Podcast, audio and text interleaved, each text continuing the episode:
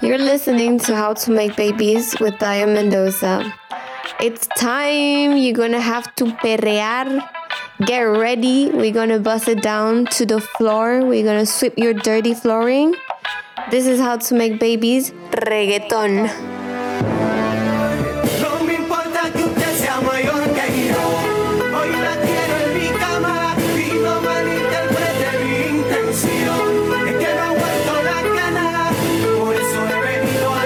A hoy la quiero en mi cama.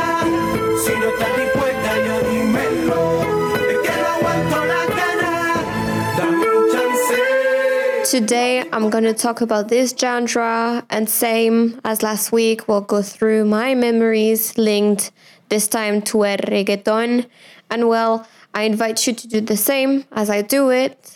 What are your songs? The one that have memories, places, people, events, feelings. Yeah, let's just hit it. So, project yourself. We are in 2016 and it's summertime. This year, I went to Peru with all my family for summer break. Everybody in South America was listening and singing reggaeton at this time. Daddy Yankee, Don Omar, Wisin y Yandel, Zion y Lennox, these are classic artists from this genre. It was too happy month for me, even though my parents just recently divorced. It was a fun time, eating all the time, of course. And it was also the first time I saw my dad drunk. I was crying and crying because it just seemed weird to me. Eight years old me thinking it was the end of the world when somebody would smoke next to me or do something this type. It was evil, so I did a scandal. That same night, I also ate for the first time ever Oreos in a gas station. It's a detail, but I remember this because in 2006 it didn't exist in France yet. And these biscuits, these little cookies, it was a revelation. I didn't understand nothing in Spanish, and when we went there, my family spent their entire time translating everything that was going on to me. But even like that, I made friends in the neighborhood, San Miguel in Lima, which is my stepmom, Aria, but I consider her like my second mom. And of course, I had my crush, Christian, one of my childhood crush, but it wasn't mutual. Story of my life.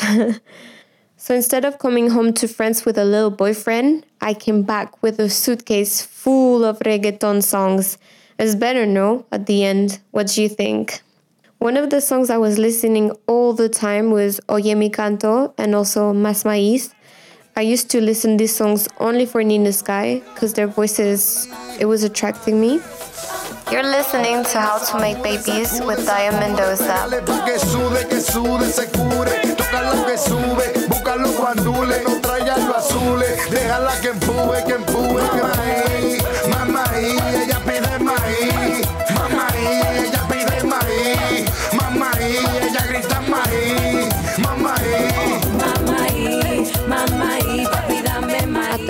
Years old, I was always hanging out in my room at my desk, stuck to my computer. My walls were color cream and purple, uh, red grapes, kind of purple. My computer was black, and I would always turn it on with my foot. From my windows, located on the front of the house, I could see the street. I was living in north of France in a residential place. It was my mom, her husband, his son, and me. My brothers and my sister were gone because they didn't live with us anymore and they were studying. And so I used to kill time on YouTube and uh, Disney Channel, like any kid at the end. I would go to classes, come back home, straight up, I'd go to eat my snack, milk and Prince biscuits, and at the same time, I'd watch a TV show or music videos. I was always looking for new songs, recent or oldies, I didn't care. I just liked the fact to discover tracks I never heard. I would lost myself on YouTube. My routine was before my mom came back from work, I would put the music super loud and I would sing my lungs out with all my soul, even though I can't sing for a penny. Just so you can visualize what I mean, our house was adjacent to our neighbor's house, and one of their wall was also the wall on one side of my room. And well, sometimes I would play guitar And I just remember this time when I didn't play more than 30 seconds. And the little girl from the other side started to cry like hell. I'm not a singer born, okay, but crying that much because of me, she's too much. I also heard her shouting, Mommy, she's starting again. And she kept crying so loud. Lies, that wasn't necessarily dramatic. So, because of that little incident, my stage wasn't only my room anymore, but my entire house. You know, go hard or go home. And when I would hear my mom's car and she was parking it, I'd run straight to my room to cut the music or just put the sound lower as if nothing was going on here. This way, I was listening and discovering to a lot of music. I was also careful of what people advised me or talked about around me. For example, my brother's friends this is how I discovered El Chombo. One of my brother's friends from Nicaragua showed me this song that started by screaming, Ha! Bienvenidos a la cripta! And the intro would make her laugh so much. So, because she found it so funny, I started listening to El Chombo. I wanted to laugh and have a good time like her, so I would listen to the same music as her. Cripta! Fight!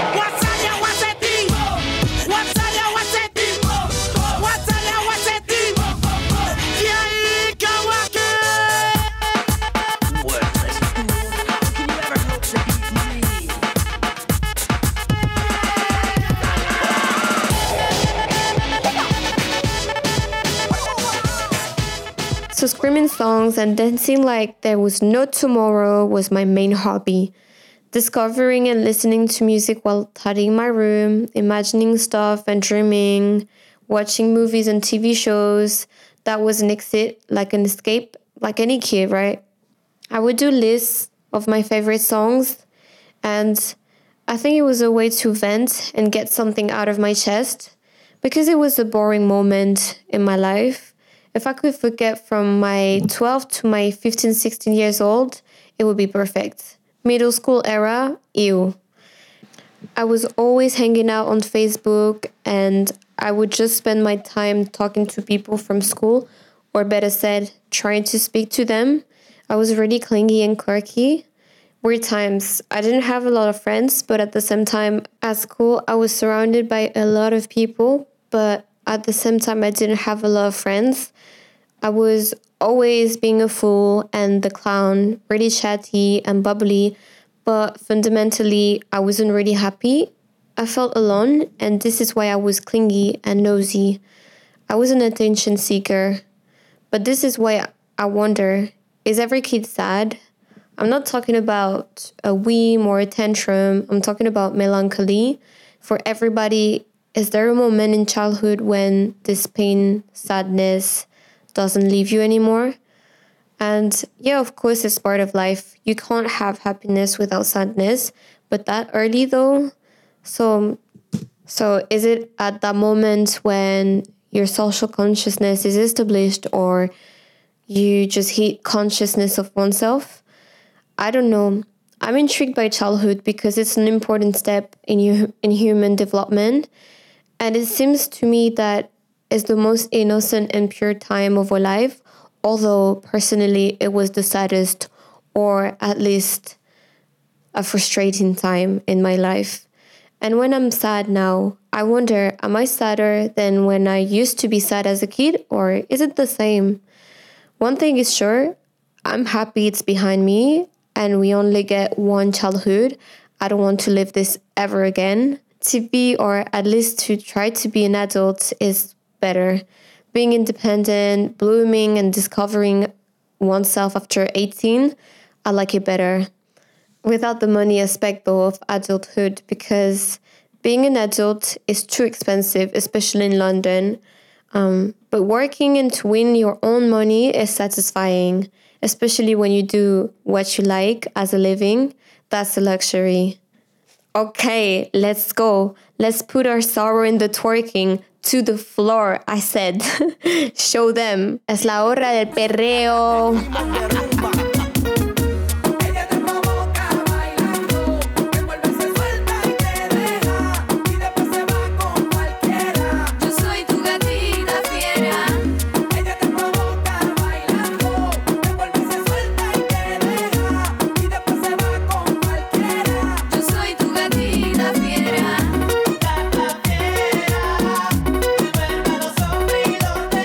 Literally, I was crying from the inside and twerking on the outside. In conclusion, music and dancing was a sweet escape. Like Ricky Martin's mom says, when you dance, everything is fixed, your issues are solved. I had reggaeton and also rock, pop rock, indie music. That genre, I liked it as well. I was spending my time dancing, but hidden. I was sad, but I also had a lot of dreams and hope. From a young age, I felt lucky and as if something was making sure of my future. Um, there was moments it was impossible for me to not think something was and is looking after me. Around five, something like that, because it was before my parents divorced, I already had this type of thoughts.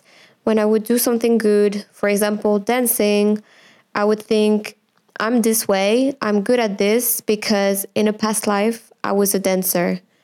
And I wonder, where are these thoughts coming from? It doesn't come from my parents because I don't think it's part of their beliefs. But my explanation at that time was because I'm young, closer to my date of birth and the start of my life, my past lives are fresh and they just ended. So for me, it was logical that that was the reason why I was thinking this way. It would occasionally cross my mind, and in a certain way, it guided me. Like it indicated me what to keep doing and what I was better at or what I liked the most. Images always hypnotized me. I always enjoyed watching music video clips. On Facebook, I used to like to go on skater profiles and watch their videos. I liked skateboard, but I was too much of a chicken to go to a skate park. Also, it's because there was this guy that once convinced me to not go to the local skate park. He said it wasn't a place for girls. Apparently, I had nothing to do there as a girl. So I wouldn't go skateboarding, but the videos from professional skaters and their way to film to film it, I loved it. After I would always download their songs that they used to put on their videos. This way, I discovered Tego Calderon, and from that on YouTube, then I found Ivy Queen and this video filmed in New York City, and I was so impressed. I would admire it. It's a video with the noise and Baby Rasta. And I also discovered the album Más Flow by Daddy Yankee.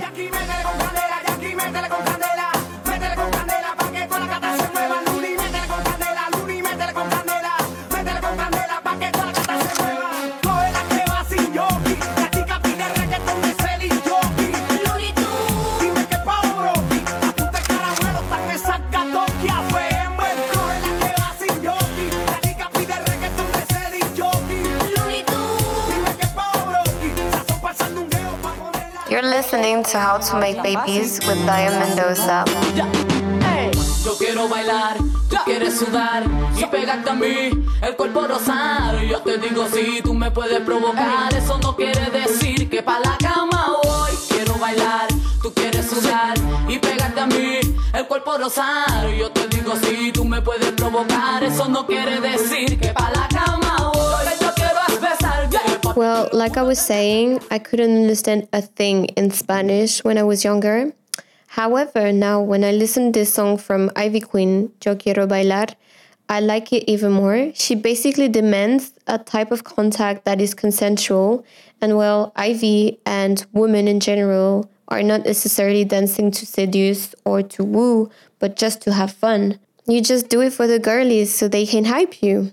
No reggaeton singer had this message back in the days, the one that Ivy had and still has. Nowadays, more recent reggaeton have a less sexist, um, at least different message. To finish this episode, we gonna listen to one of my favorite reggaeton artists, Don Omar. I'm also thinking that I'm surprised I grew up listening to reggaeton when in my country this genre wasn't famous at all. In France, they only know Papi Chulo and La Gasolina from Daddy Yankee until Drake made a song with Bad Bunny and Cardi B in featuring. Yeah, reggaeton would not play on the radio just few times when it was summertime, you know, that's it. In high school, when we would do parties with my friends or just people, I was the annoying one that would go and change the music to play reggaeton. And everybody would complain or be vocal towards me. Lol. I'm not sorry at all. Everybody was deserting the dance floor, and it would only be me screaming the lyrics and moving my butt. And sometimes, occasionally, my besties would be by my side. I mean, what do you want me to do? Reggaeton is just so catchy. Like, how can you not move your culito on these beats?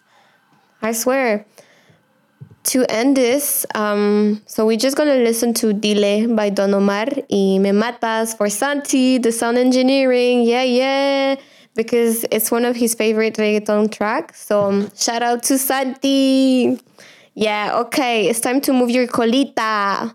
Keep listening to music, have fun, and I'll be waiting for you next week, same time. Bye, take care.